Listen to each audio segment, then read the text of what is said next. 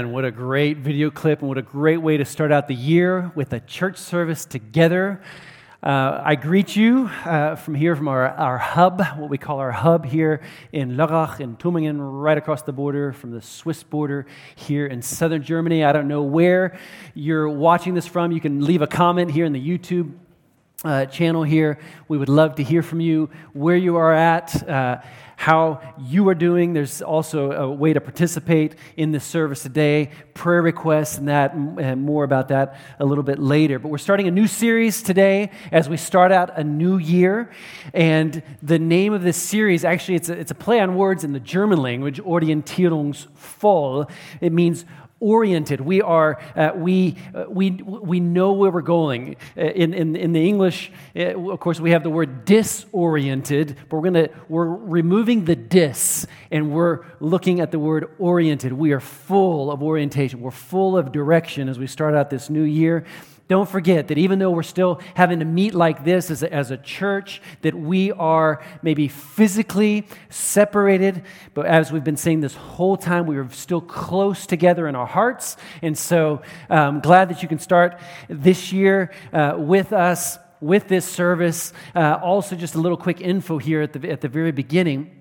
I want to let you know that uh, towards the end of the service, towards the end of my message today, we're actually going to be celebrating uh, the, the biblical mandate, actually, of communion. And, and so, if you want to just really quickly go into the kitchen, if you're at home there, and grab some, some, some juice, doesn't necessarily need to be grape juice, uh, it could be orange juice or whatever, just maybe some juice, or even if it's water and, and, a little bit of bread or a cracker. We would love to, to celebrate communion here uh, in just a few minutes together. Before we get started here today, I want to speak to something. Uh, Bainey did such a good job just talking about our 21 days of prayer and fasting. One week from today, uh, one week next Sunday, we're going to start 21 days of prayer and fasting like we do every year as a church. We've, we've established this several years ago, and we will begin each day on Instagram Live. And I just wanted to, to just speak to that real quick, actually, on Saturday and Sunday as well. Uh, normal weeks, we only do it from Monday to Friday, but through, throughout this special time for us as a church, we're also doing Saturday and Sunday, so you can join us. I will say uh, that it is uh, only led in German, uh, but you can just have it playing in the background or just to, just to be a part of the church, because as we establish these English services, uh, we purpose it in our hearts. We want to make sure that, that we're v- uh, viewing this as one body. We are one church, and there's the German expression, there's the English expression, and uh, it's, it's just the international aspect of, of who we are as Offenatur and, uh, and yet we're not able to offer everything yet in English. Um, but the, the main thing is, is that, that we see this prayer and fasting time, it's a, it's a consecrated time. That's the word, uh, it's, a, it's a biblical word. It's, it, it's consecrated. It means it's, it's holy. It's, it's, a, it's a holy time that we kind of reserve towards the beginning of our year as we start out a new year. And how many of you guys know we need prayer more than ever before? I don't know about you, uh, but just, just, everything that's within me is just, I, I, am hungry for a move of God more than ever before. And, and, and, and it's such a biblical thing. Um, Jesus did it, there, uh, the prophets did it, the, uh, uh, the, the, New Testament church, they practice the principle of fasting. And, and, and it's something that will change your life. If, if fasting is new to you, and it doesn't necessarily mean uh, food fasting, it could be social media, it could be uh, It could, could be certain things that are just so dear to you, my coffee, my wine, or, or whatever, that, that uh, if fasting is new to you, I really want to encourage you. You can click on this link here, and it will lead you to information actually from Bill Bright, the founder of Campus, uh, for, uh, Campus for Christ, I think it is in English, Campus for Christus. And uh, but Bill Bright, I think, is some of the best information about fasting. You can learn a lot. Click on it, and, uh, and we'd love to, to give that information to you. It's also available on our, on our, on our homepage, on our website. Um, but prayer and fasting begins in one week, and we'll be talking more about it, posting some stuff on social media throughout the week as we begin um, this year.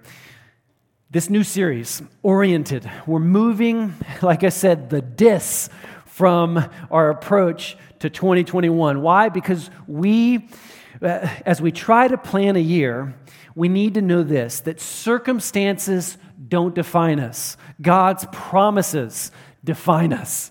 And if we, if we lean into his promises and, and not just looking through the filter of circumstances, but looking through the filter of his promises, those are the things that are going to define us. And I'm wanting this series to be as helpful as possible. We're asking ourselves the question how, how, do, how do I plan when I, when I don't have a plan, when I don't know how to plan?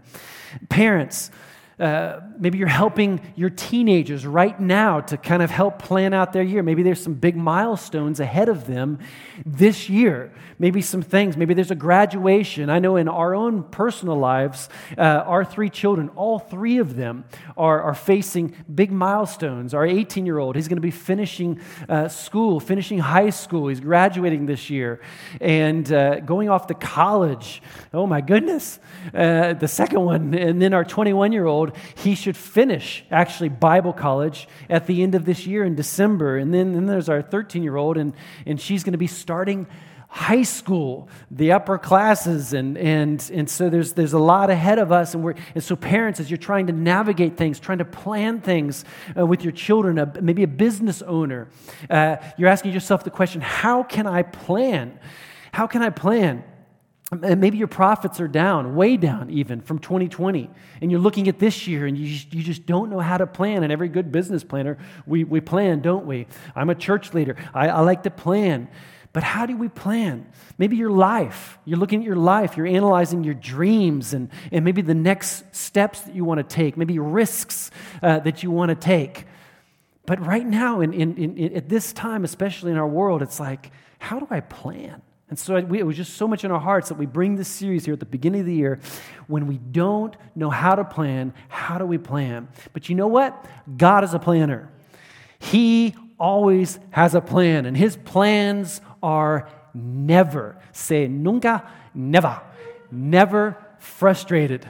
His plans are never frustrated. In Psalm, Psalm chapter 33, verse, verses 9 here to, to 12, Passion Translation. I've been reading a lot of this translation lately, and I love it.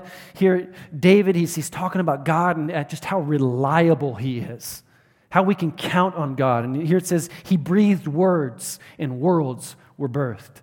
Let there be, and there it was, springing forth the moment he spoke. No sooner said than done. With his breath, he scatters the schemes of nations who oppose him. They will never succeed. But here, verse 11 his destiny plan for the earth stands sure. His plans for this earth stand sure. His forever plan, love that, remains in place and will never fail.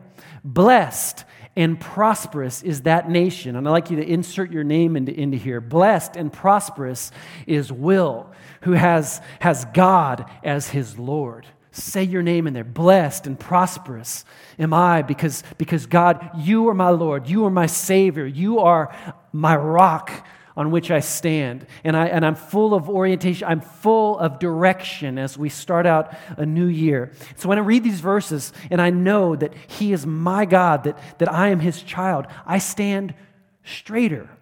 And so we're going to focus on a word today as we, as we launch out this year in this series. We're going to focus on a word, and the word is posture. And I've titled this message today, The Posture of a Planner. The Posture of a Planner. I'd like to actually, uh, real spontaneous here, grab somebody here out of our audience. I see, I see David Bola. David Bola, würdest du bitte kommen? David, bitte, bitte, bitte. Yeah, well, okay, you can get on up here. Get on up here. This is David Bola, right here, right here. We got to try and do this with a little bit of a little bit of Abstand, a little bit of a little bit of distance, you know, so we're keeping keeping things good. Look at this guy, just a good-looking guy. Good-looking guy. Is this a, is this a new new jacket? It is a new jacket. I like that jacket. Okay, uh, David, David, as, as, we're, as we're thinking about the word posture, okay, posture or Haltung, um, can you display what bad posture looks like? You're, you're a sportler, you're, you're an athletic guy. Show me what bad posture looks like. Look, look, at it, look at this guy. Look at this guy. I, I actually, I already feel sorry for you. I already feel sorry for you. It's just like, now when you, when you, when you look at, at David right now and you look at this bad posture and you would maybe see him in the, in the grocery store, um, either you would think that he needs to tie his shoes or he's a monkey. No. Bad posture represents something, and it represents uh, a disposition. David, I, actually, David, you, you can go ahead and go on and sit down. Thank you so much. Man, I tell you, the young people these days, they're just, they're so spontaneous and so good. Love it. Anyways, bad posture represents something. And, and, and so I want to speak to that today. Good posture versus bad posture. Posture is, is a hot topic these days. People are sitting now more than ever before. Did you know that? Um, doctors are really concerned about our generation and in the next generations. People are less physically active than they ever have been.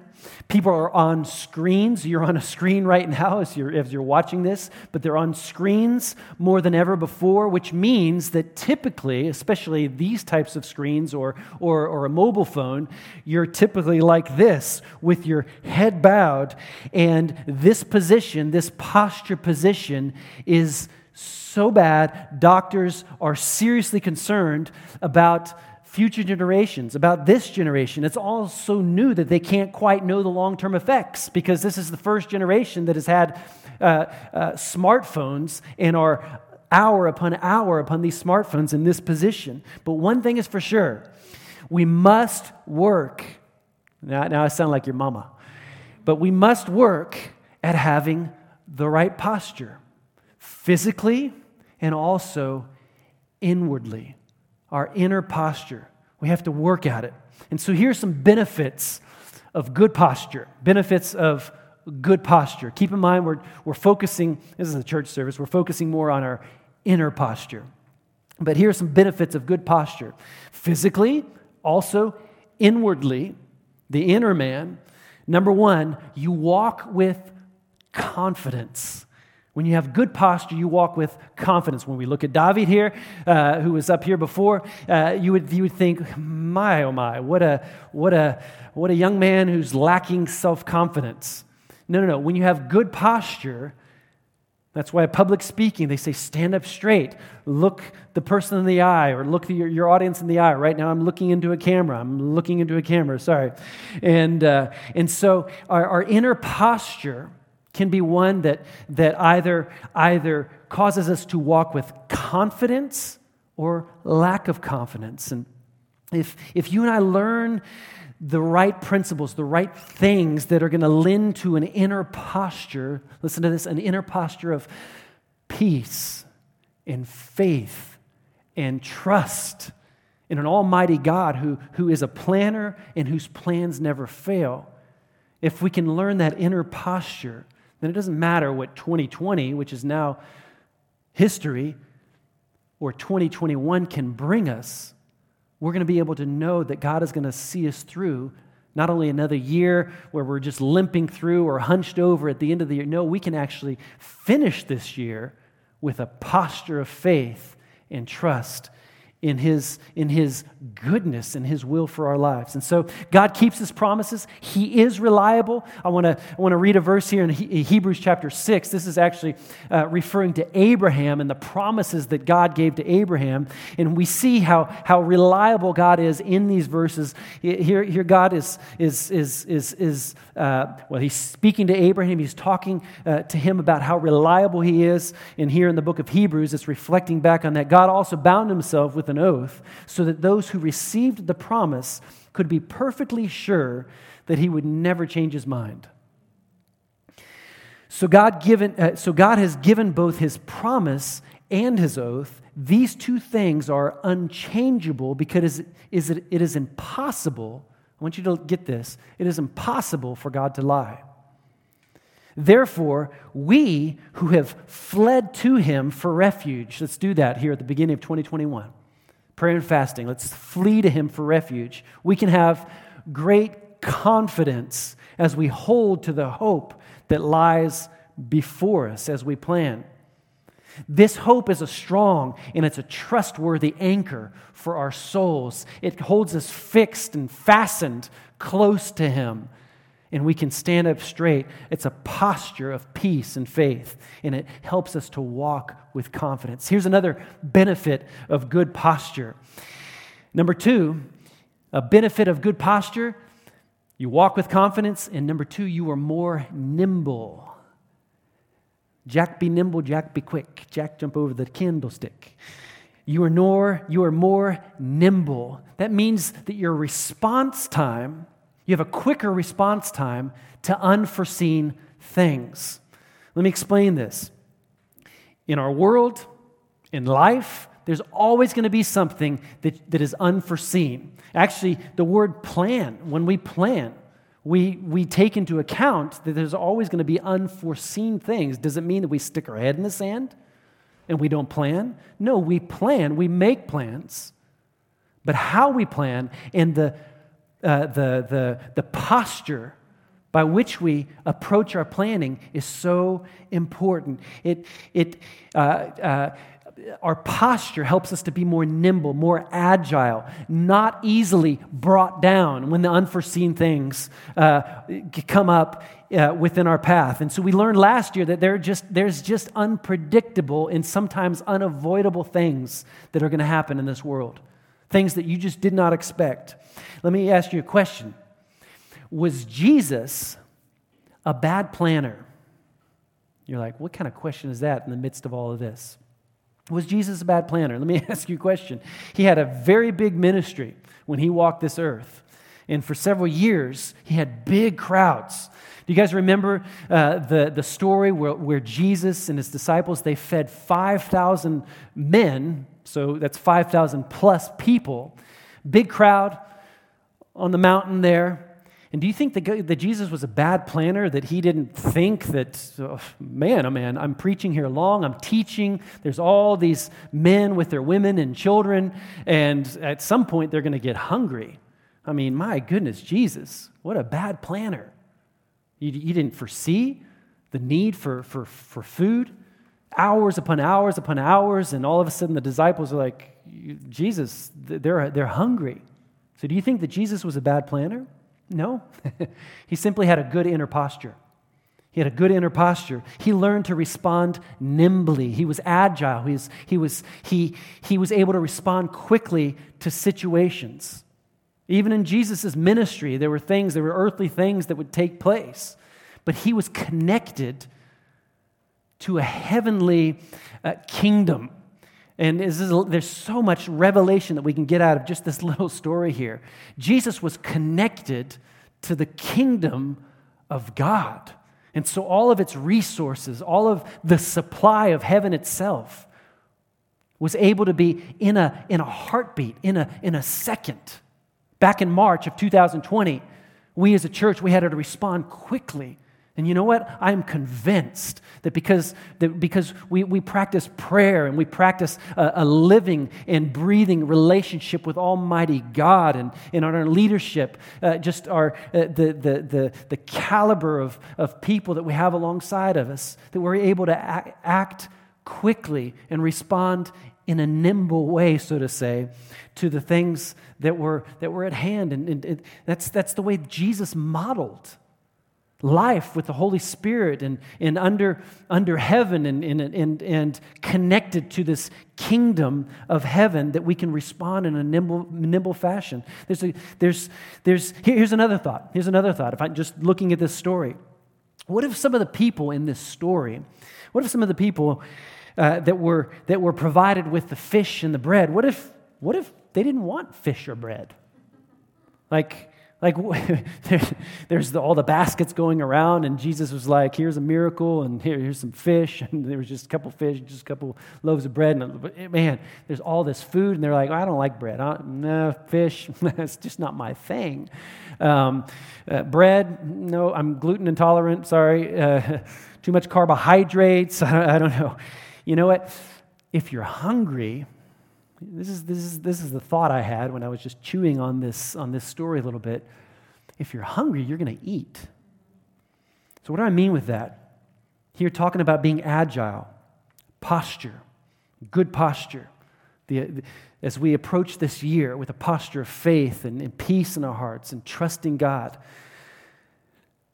we can be agile enough to be flexible enough that when there's bread offered or there's fresh, uh, sorry, fresh fish, fresh fish offered, that we can respond in such a way it's like, that's what's being offered. Church services online. We, we, we determined way back at the beginning of this, this whole crisis that we wanted to go live. We wanted to do these, these services live. Why? Because I am convinced of the principle of gathering, that we're sharing the same breath at the same moment. So if you're watching this, let's say hours from now, uh, from when we're actually broadcasting this, don't have a, a, a bad conscience at this, but I want to speak to the principle of gathering. There's just something about it. Here in a few minutes, we're going to celebrate communion together. And I just, I love the aspect of the body of Christ, even though that we're separated physically, that we're gathering together, we're sharing the same breath. And you know what? When things weren't closed down, many of us, we were able to get to church and be there uh, at a certain time and gather with the people of God. And, and, and I, I see so many dangers right now throughout this season that people are just, they're, they're, they're getting a bad posture when it comes to the conviction of church. I'm planted, I'm a part of a local body, and together, together. It's not just about what we need, the teaching. We're not just, we're not just looking at another YouTube clip online and, and, and the content, we're consuming the content. No, we're planted, we're part of a local body that's making a difference together in Jesus' name. Number three, benefits of good posture.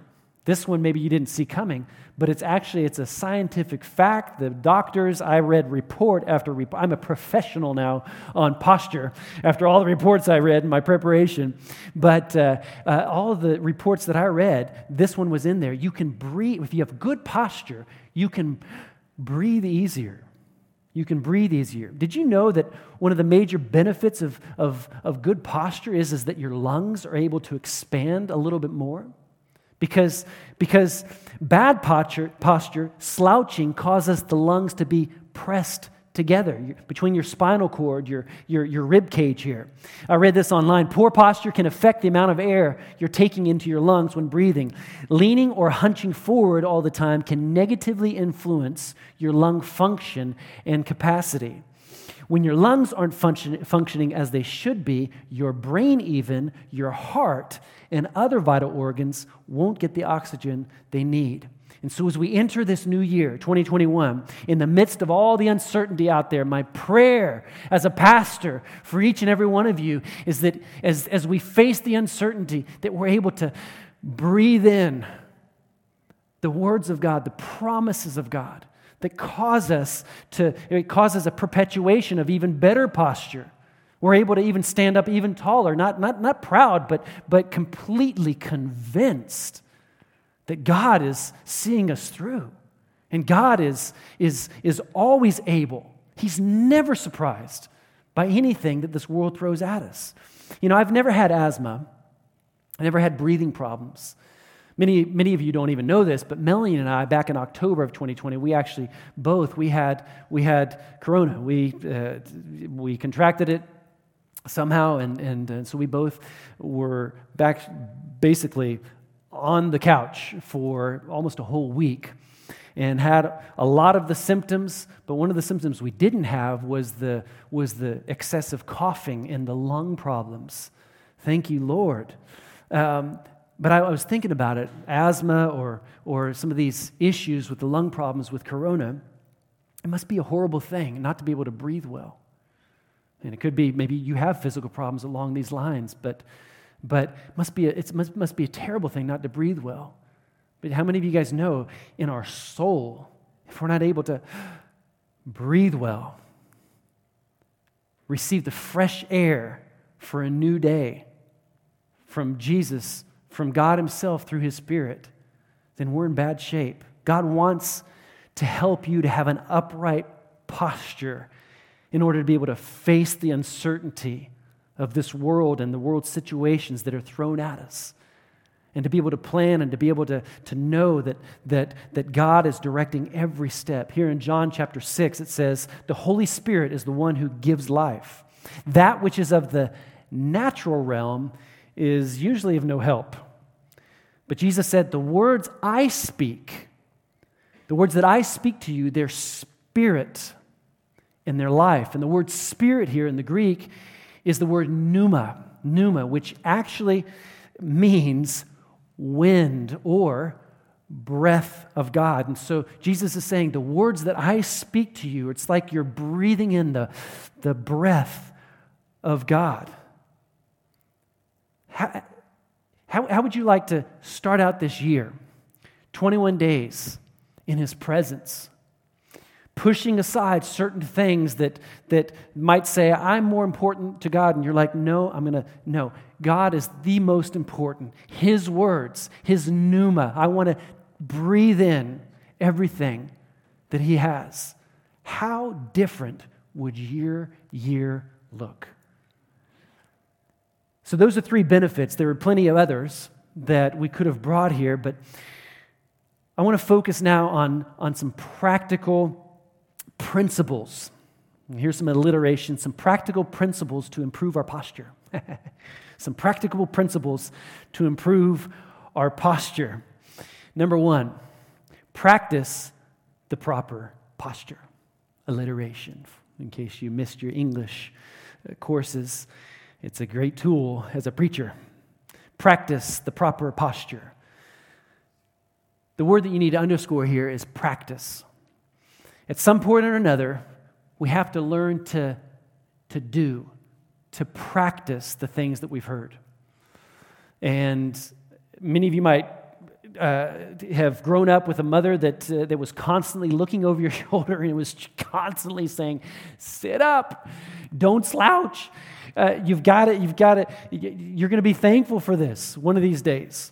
And, and at some point, you've heard it and you've heard it and you've heard it, but at some point, you have to begin to practice the posture principles. James chapter 1 reminds us don't just listen to God's word, you must do what it says. Otherwise, you're only fooling yourselves. For, for if you listen to the word and you don't obey, it's like glancing at your face in a mirror. You see yourself, you walk away and forget what you look like. I mean, how, how, how dumb is that? But if you look carefully in the perfect law that sets you free, you can breathe freer. You, you've taken in the breath of God. Do we, do, do we approach God's word that way? If you do what it says, you practice the posture principles for doing it. Again, gathering together. Together. Are we doing that? I want to bring this down to the small group level. A church with small groups. We are a church of small groups. I believe that the body of Christ is. Why is it important? The, the small group. Because that's where your faith is, is, is energized. But we can't gather right now. The law forbids me to gather right now or over another medium by which we can gather. And you're like, well, that's just, but maybe it's what's offered. And so if you're hungry, you will eat. Principles, because that's just not my thing? Or do we take feeding my spirit? Am I part of a body that is, that is, that is, uh, am, I, am I planted? Hebrews chapter 10. I just want to sum it up with this verse. 21, it's not the time to pull away and neglect meeting together. Yeah, but we can't meet together. A couple of weeks right after our prayer and fasting time, we're going to start another trimester of small groups right now to plan. This topic series is about plan. What's your posture in a biblical perspective of what it means to, to, to, to share your faith with other people? Neglect meeting together. As, as some have formed the bad habit of doing together even more frequently, maybe three times a week as a connect group. Let's, let's to encourage, here it is, and urge each other onward. You can underscore that onward as we plan for a new year. Say this right now where you're at I will practice posture principles. Way that we can that we can practice these, these principles. The posture principles. And so as we begin to make plans for this year, I encourage you to in, in the truth and the reality of his promises. They're not just going to fall into your lap and all of a sudden that's why I'm so glad that, that, we, that, that we're together right now. We're able to have these services. You're proofing his promises even right now as I speak. And we have to pursue promises. David said it like this in Psalm 119. He says, Your promises have been refined. It's like a process that gold is refined and, and it's proven. It's I love them so much. Why? Because I went after them. Too many people, too many oh, one time. No, no, we don't just try things. We try them and we try them. Yet say ADAC, and they, and they, they, they test things. They test, uh, uh, press the button, and it came up and it went down. no, we test it and we test it. And then you walk away from God's word and you're like, nope, it didn't work. David, he found that he loved them. We need to keep up at it. And that's why we need the same psalm. At night, I lie awake with my eyes open and I ponder, reflect on his words. Here's my guarantee if you do that, if you take this number three, I want to finish with this, this last point. How can we practice? Doctors, they, they, they tell us that as, as we're rest, that the position that we rest is so vital for our posture. Now, if, if you can say this from the bottom of your heart, you are positioned in Christ. And that means I can rest in knowing. And here's, here's, here's another word that I want you are positioned in Christ. Jesus, He us for, for your sins and, and for my sins. And according to God's word, in Christ Jesus, we are the righteousness of God in Christ. Covenant partner with Almighty God. And that means that you can breathe deeply, you can breathe freely, and you can rest in the proper position. Hebrews chapter 4, it says it like this. It's a great chapter. Read the whole chapter through. It's so, so good. So God's rest is there for people to enter. But those who first heard this good news, this is back in the Old Testament, they failed to enter because they disobeyed God. So God set another time for entering his rest, and that is today, this new covenant time. Old Testament, New Testament. Verse 11, let us therefore make, here it is, make every effort to enter that rest of God, to know and experience it like David did for ourselves. And so, what is our covenant which provides this rest? What, is, what does our covenant with God have to do with helping you and I look ahead uh, as we try to make plans for a new year? Everything. Your covenant with God or lack of covenant with Him, if you haven't made a decision for Him, means everything. Has everything to do with your posture and how you approach this year. If you accepted Jesus into your life, then, then, then you are a person of covenant. Jesus sealed this covenant with his blood, and that means there's no changing. It stands solid, it's firm. God's new covenant I told this to our team this morning, has no expiration date. All of the benefits are not negated because of COVID. No. You stand and you, you rest in this new covenant with Him, which means He protects you, He guides you, He's put, placed His own spirit on the inside of you. And so I just want to encourage you that with that today. I want to pray two prayers today. First of all, I want to pray for, for many of you right now that might be discouraged. And I want to pray for uh, encouraged hearts. I want to pray for a new posture to take place in your life right now as you look forward to this year. Maybe many of you have gotten tired, you've gotten discouraged. I want to pray that the Holy Spirit would energize you right now in this moment, cause your head to stand up again, as maybe it once did, or maybe for the first time that you really understand that, that, that you are in Christ and all the benefits that God provides with that. I'd like to pray for us right now. God, in Jesus' name, I just I, I pray for encouragement, Lord God. I pray that, that, that, that you would come alongside people right now and in their innermost man, Lord God. If your spirit is alive in them right now, in Jesus' name, Lord God, I thank you for a new, a new uh, way to breathe, a new way to, uh, to, uh, to approach this year that, that, that lies ahead. In Jesus' name, Lord God, I thank you for encouragement. I thank you, Lord God, for, for, uh, for people's postures right now, Lord God, to be corrected. Holy Spirit, that you're correcting those postures. Lord, I thank you for a posture of confidence right now in Jesus' name. You hold your promises. You're a planner, and your plans are never frustrated. And so your plans for us, Lord God, will not fail in Jesus' name. And right now, I want to look in this camera and maybe uh, another group of people that are watching right now online, and, and, and you might say that you're not in relationship with God. Maybe you once were, but you've, you've, you've drifted from Him.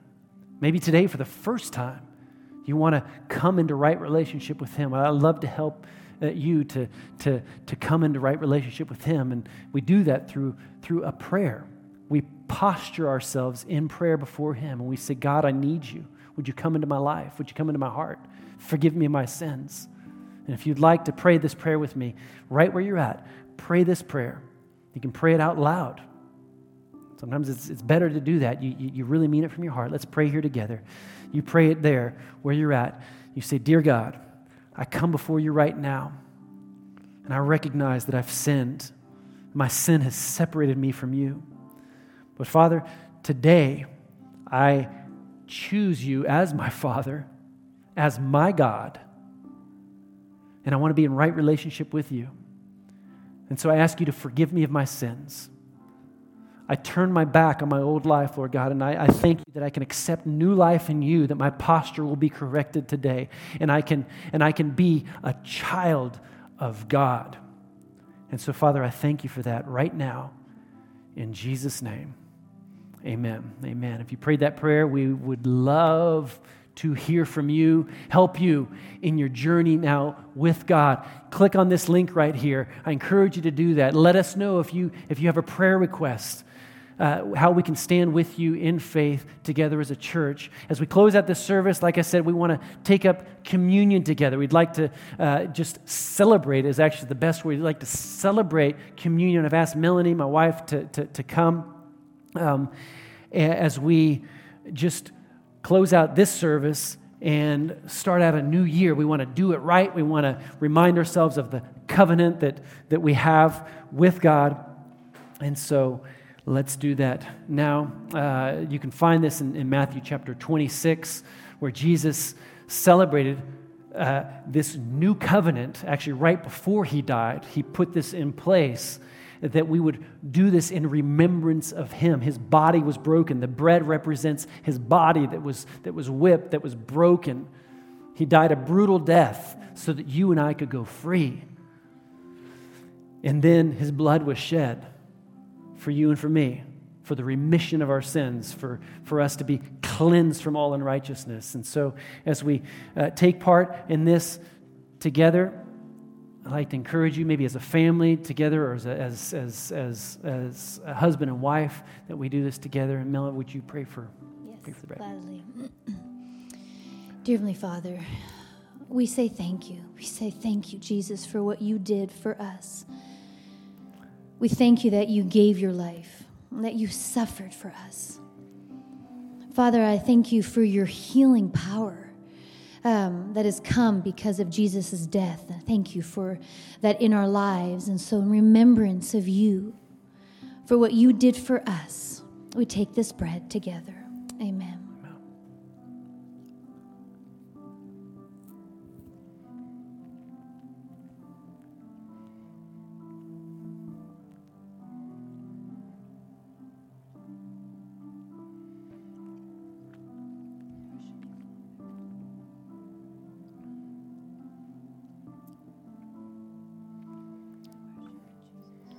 So after the meal, after the meal, Jesus took the cup and he spoke to his disciples and said, This is, this is the cup represents a new covenant of my blood shed for you, for the remission of your sins. And let's pray. Father, in Jesus' name, Lord, we thank you for, like I've always said over the years, liquid life.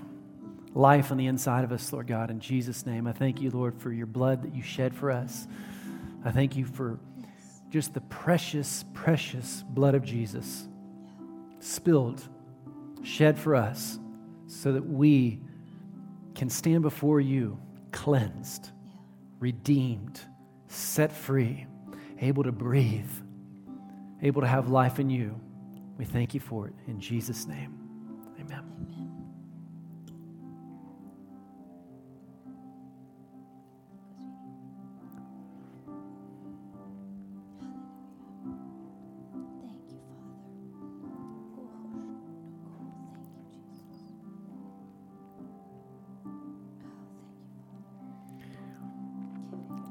So, a new year, a new year awaits us. And so, as we look forward to 2021, we wish you a fantastic and a blessed year as we look forward to all that God has in store for us.